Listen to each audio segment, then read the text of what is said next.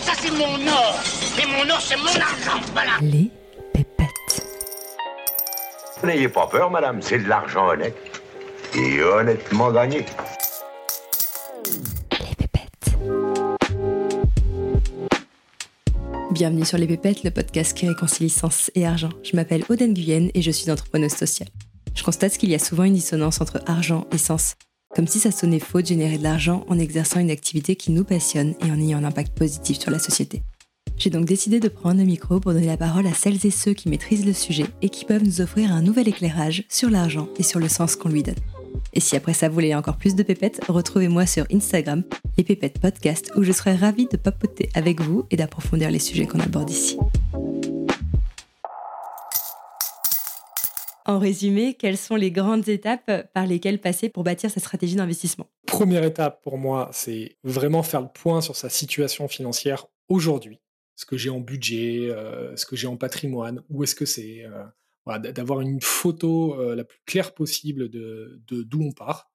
Bien définir où on va, le cap, la direction. Si possible, d'avoir des objectifs qui soient très spécifiques, des objectifs financiers, budgétés, des durées de placement, donc des horizons de temps, bien les positionner en fait sur, euh, une échelle de temps, et puis de les prioriser pour dire bah, est-ce que celui-là il est plus important que celui-là? Ça va nous aider dans la stratégie d'investissement si on doit faire des arbitrages, si on doit dire non au final c'est ce projet qui est plus important ou pas quand on va commencer à allouer nos, objectifs de moyens. Une fois qu'on a ces deux extrémités, le point de départ, le point d'arrivée, faut qu'on trace la ligne, l'itinéraire pour arriver du point A au point B.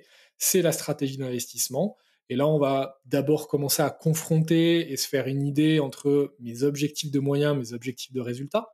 Donc là, pourquoi pas utiliser le, petit fichier extrêmement simple pour euh, prendre chaque projet et regarder un peu ce que ça donne, pour au moins avoir des premiers ordres de grandeur, pour construire une première version de sa stratégie d'investissement, en disant mais tel projet, je vais y allouer ça, euh, tel projet, je vais y allouer ça. Et ensuite, c'est le choix du comment. C'est là où on commence à parler solution plutôt l'assurance vie euh, pour ça, plutôt l'immobilier pour ça, euh, un peu de crypto là-dessus. Et, là, je peux utiliser la pyramide du patrimoine pour avoir un cadre et bâtir une stratégie d'investissement qui me ressemble et qui est alignée à la fois à mes projets et à la fois alignée avec mes convictions. Tout ça, c'est un cadre qui, à un moment, permet d'avoir une clarté sur les solutions que je peux choisir. Et après, pour moi, c'est tellement pas figé, en fait. C'est-à-dire que c'est quelque chose qui vit et qui respire à la fois euh, au, gré de ton éducation, de ta compréhension, à la fois au gré de ce qui se passe euh, dans le monde et surtout au gré de ta vie et de tes projets. Construire une stratégie d'investissement, pour moi, c'est juste se mettre en mouvement.